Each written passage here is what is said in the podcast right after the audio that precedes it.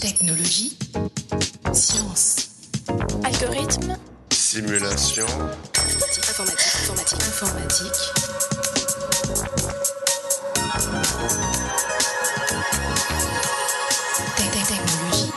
Chers auditeurs, bienvenue dans ce 51e épisode du podcast Interstice. Pour continuer notre découverte de ce que cachent les mathématiques de la planète Terre, nous recevons David Lann, directeur de recherche au CNRS, au département de mathématiques et applications de l'École normale supérieure à Paris.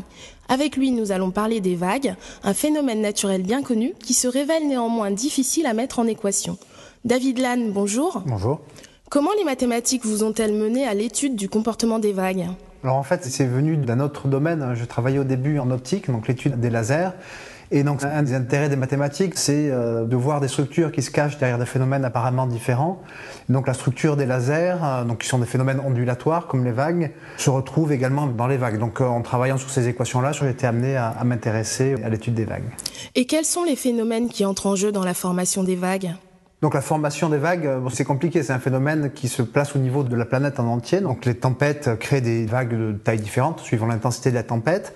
Ensuite, ces vagues vont se propager sur les océans, donc ils peuvent traverser vraiment complètement les océans, enfin d'un pôle à l'autre, et vont arriver ensuite au rivage, donc par exemple chez nous sur Atlantique, où là les vagues vont se transformer, donc on va partir d'une houle euh, qui va se transformer en vague, c'est-à-dire se raidir et éventuellement déferler, arriver au rivage, etc. Donc c'est tout un ensemble de phénomènes depuis la création par le vent, en passant par la propagation euh, transocéanique jusqu'au déferlement ensuite au, au rivage. Mais j'imagine qu'il y a aussi différents types de vagues. Oui, bien sûr, il y a différents types de vagues. On doit d'abord faire deux catégories, ça serait la vague en eau profonde et les vagues en eau peu profonde.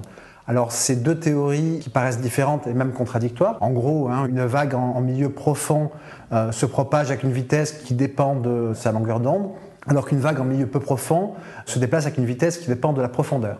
Donc, évidemment, ces théories ne sont pas contradictoires, elles sont juste deux extrêmes d'une même théorie un petit peu plus compliquée, mais c'est deux grandes catégories de, vagues que l'on a.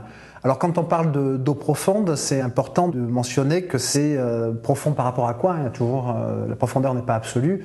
Et donc, par exemple, un, un- un tsunami dans un océan de 4000 mètres de profondeur, eh bien, c'est une eau peu profonde parce que sa longueur est beaucoup plus grande que la profondeur, même si la profondeur est de, est de 4000 mètres. Donc, on a ces deux types d'ondes à la base. Ensuite, on a d'autres sous-classifications, on va dire, suivant la, la taille de la vague. Donc, on va avoir ce qu'on appelle des effets non linéaires plus ou moins importants. Là, on fait des sous-catégories qui peuvent expliquer que certaines vagues vont déferler, par exemple typiquement euh, à la plage, ou que d'autres vagues euh, peuvent par exemple se propager sans se déformer sur des très très grandes distances. Donc ça, c'est l'exemple des ondes solitaires qui ont beaucoup mobilisé l'attention des, des scientifiques au 19e siècle, parce que justement là, dans ces régimes-là, on a des vagues pour lesquelles les effets non linéaires euh, s'équilibrent avec d'autres effets, donc on n'a pas de, de déferlement. Qu'entendez-vous par effet non linéaire? Alors un effet non linéaire, c'est un effet qui va faire que si je prends une vague qui est le double d'une autre, donc deux fois sa taille, deux, deux fois son amplitude, eh bien elle ne va pas euh, se propager, elle ne va pas rester le double de, de l'autre vague. Dans sa propagation, sa forme va changer de manière complètement différente, ça ne restera pas juste un multiple de, de l'autre vague. Donc c'est ça les, ces effets non linéaires qui font qu'en fait les solutions ne s'additionnent pas et peuvent euh, conduire à des amplifications dramatiques et de- notamment, par exemple, une partie des explications proposées pour expliquer les vagues scélérates sont des effets euh, non linéaires qui seraient un petit peu semblables à des effets non linéaires qu'on observe également en, en optique des, des lasers d'ailleurs. Les vagues scélérates Oui, alors il n'y a pas de définition vraiment euh, rigoureuse de ça. Les vagues scélérates sont des vagues qui sont nettement plus grosses que la moyenne des vagues observées. Donc c'est des vagues qu'on observe euh, en général en, en pleine mer. Donc on a une, une agitation de la surface, des vagues un petit peu désordonnées, puis d'un seul coup une vague qui est très très grosse. Donc on veut comprendre pourquoi de telles vagues euh, arrivent de temps en temps. Et comme ce sont des vagues qui peuvent euh, causer des dégâts euh, énormes sur les bateaux qui passent par là ou sur des structures offshore comme des plateformes, on parle de vagues tueuses, de vagues scélérates. euh, voilà, il y a plusieurs termes pour les désigner. Mais concrètement, à quoi ça sert de mettre des vagues en équation? En fait, la mise en équation des vagues, ça nous permet de vraiment de quantifier, de prévoir le, mouvement du- d'une vague. C'est-à-dire que euh, au niveau des applications, ça va être par exemple d'établir des cartes de, euh, de protection par rapport à des inondations de tsunamis ou de vagues de, de tempêtes. Et là, on a besoin de données quantifiables. Donc nous, ce qu'on fait en mathématiques, c'est qu'on part d'équations très compliquées qu'on essaye de simplifier. Ces équations-là vont être données à des, à des, ingénieurs ensuite ou des océanographes qui vont les utiliser dans des, dans des codes et, et, les coder dans des situations euh, particulières. Donc c'est toute une chaîne d'échanges entre différentes euh, sciences. Et euh, le fait de mettre les vagues en, en équation permet d'avoir des prédictions concrètes. Sinon, on n'aurait que, si vous voulez, un discours un petit peu qualitatif. Donc ça permet d'atteindre le, le, le quantitatif. Et quel est l'apport du calcul numérique dans vos travaux? Numériquement, on va être capable de calculer des solutions on n'est pas capable de montrer mathématiquement que ces solutions, euh, en quelque sorte, existent, mais on est capable de les calculer et on les voit donc se comporter. Ça va soutenir ensuite l'intuition mathématique, et donc on est capable de justement de faire déferler des vagues euh, sur le rivage.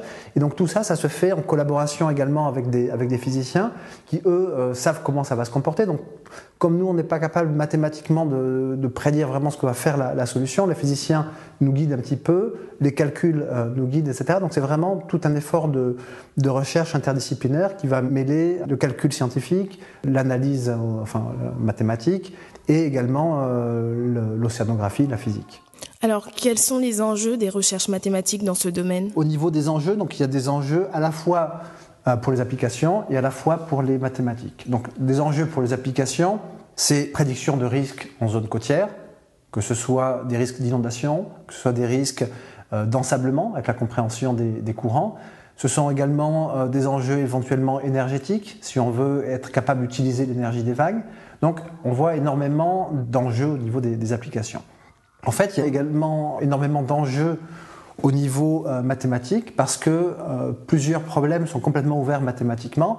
Alors, j'en prends juste un.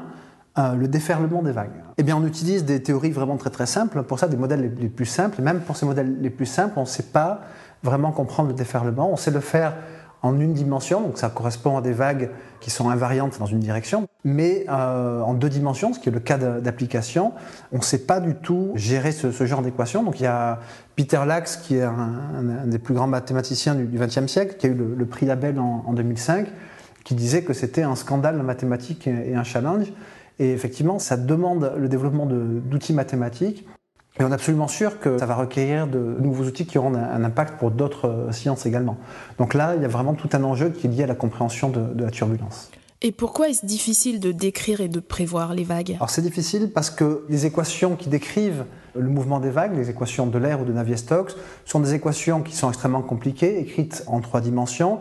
Les vagues se propagent sur de euh, très longues distances. Donc si on voulait simuler ça numériquement, on ne pourrait pas. On n'a pas d'ordinateur assez puissant pour vraiment euh, simuler tout ça.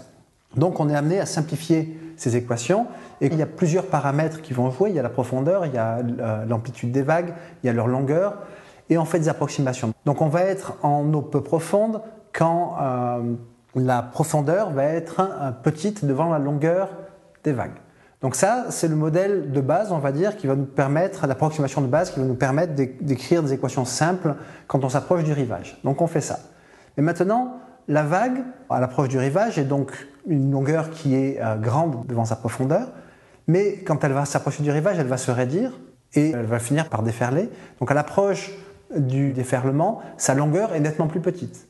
Donc l'approximation que vous avez faite au début, qui consistait à dire que la longueur des vagues était beaucoup plus grande que la profondeur, ça vous permettait de simplifier les équations, cette approximation-là, vous ne pouvez plus la faire, à cause de la transformation des vagues qui est due à la dynamique des équations. Donc vous êtes obligé de repartir sur des équations plus compliquées. En plus de ça, la vague va déferler. Quand une vague déferle, qu'est-ce qui se passe? Vous avez plein de petites particules de vague, vous avez du gaz, donc vous, changez d'équation, même vous changez de la physique du problème. Et vous pouvez évidemment pas euh, décrire une vague déferlée par euh, le comportement des milliers de petites gouttelettes qui sont créées par le déferlement.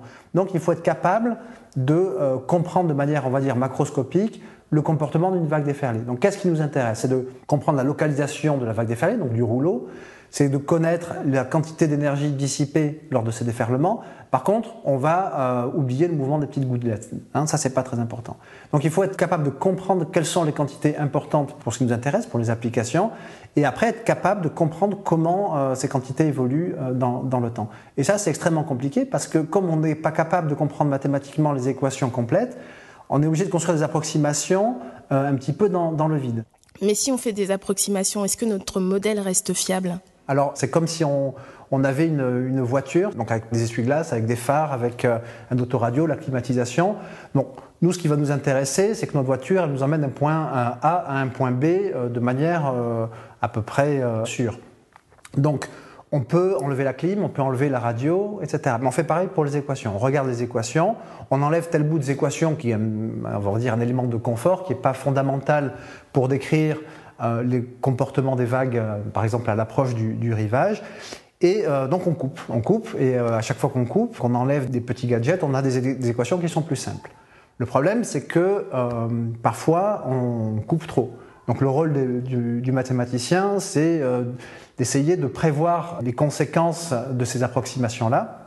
Et par exemple, euh, voilà, pour une voiture, euh, on peut très bien enlever les phares pour se rendre d'un endroit à un autre, mais il faut savoir qu'il vaut mieux pas rouler de nuit. Pour les modèles de vagues, c'est pareil. Il y a des modèles, en gros, sans phare, hein, si, on, veut, qui vont nous permettre de décrire énormément de situations, mais dans certaines situations, bah, ces modèles-là ne seront pas du tout adaptés. Donc ça, c'est un peu notre rôle d'être capable de quantifier l'influence, les conséquences des approximations qu'on est amené à faire. Et dans quel type de situation ça pourrait ne pas être adapté, par exemple? Un exemple typique, c'est si on veut construire un ouvrage de, protection. Donc je prends vraiment un exemple là qui vient de préoccupations d'ingénierie côtière et euh, qui arrive à des problèmes mathématiques complètement ouverts. Donc on veut construire un ouvrage de, de protection d'une structure côtière, une digue par exemple, ou un mur de protection.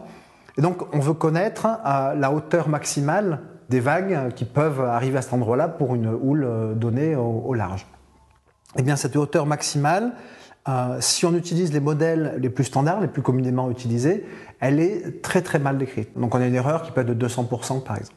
Donc on est obligé de rajouter des éléments de complexité à, ces équations communes, hein, qui sont les équations de, Saint-Venant, de manière à prendre en compte des effets qu'on appelle des effets dispersifs et qui vont correctement décrire l'amplitude de la vague. D'accord? Donc décrire cette amplitude maximale, c'est pas un problème mathématique facile et actuellement, euh, il y a beaucoup de personnes qui travaillent à essayer de comprendre ça. Alors qu'est-ce qu'il manque pour parvenir à résoudre ces équations? Il nous manque, si vous voulez, les équations complètes permettant de comprendre ces phénomènes complexes de, déferlement. Mathématiquement, on essaye de donner des équations qui vont bien se comporter. D'un point de vue physique, on va faire des analogies avec des modèles qui sont mieux compris. Donc on va traiter ces vagues déferlées qu'on ne comprend pas, hein, ces rouleaux, on ne sait pas trop les décrire. Par contre, un truc qu'on connaît très bien, c'est les mascarés. On connaît très bien les mascarés sur les fleuves, qui remontent les fleuves parce que c'est un phénomène prévisible qui a été extrêmement bien mesuré, et donc on sait comment ce type de vague, les mascarés, se comportent. Donc on va dire que les rouleaux, qu'on sait assez mal décrire, mais on va les décrire comme des mascarés. Donc en utilisant tout un corpus qui pour le coup est expérimental, qui n'est pas théorique, pour décrire ces vagues-là. Donc le but, c'est d'essayer de construire une théorie de plus en plus raffinée, de plus en plus cohérente, qui permettent de décrire correctement ces, phénomènes-là, en espérant un jour être capable d'avoir une, théorie qui englobe tout ça de manière complètement satisfaisante. Aujourd'hui, on en est vraiment euh, très loin, mais on travaille euh, donc de manière interdisciplinaire avec les numériciens, les océanographes, pour essayer de, comprendre ces phénomènes qui, qui nous échappent encore. David Lannes, merci d'avoir accepté cet entretien. Merci à vous. Chers auditeurs, à la prochaine et n'oubliez pas les sciences du numérique avec Interstice.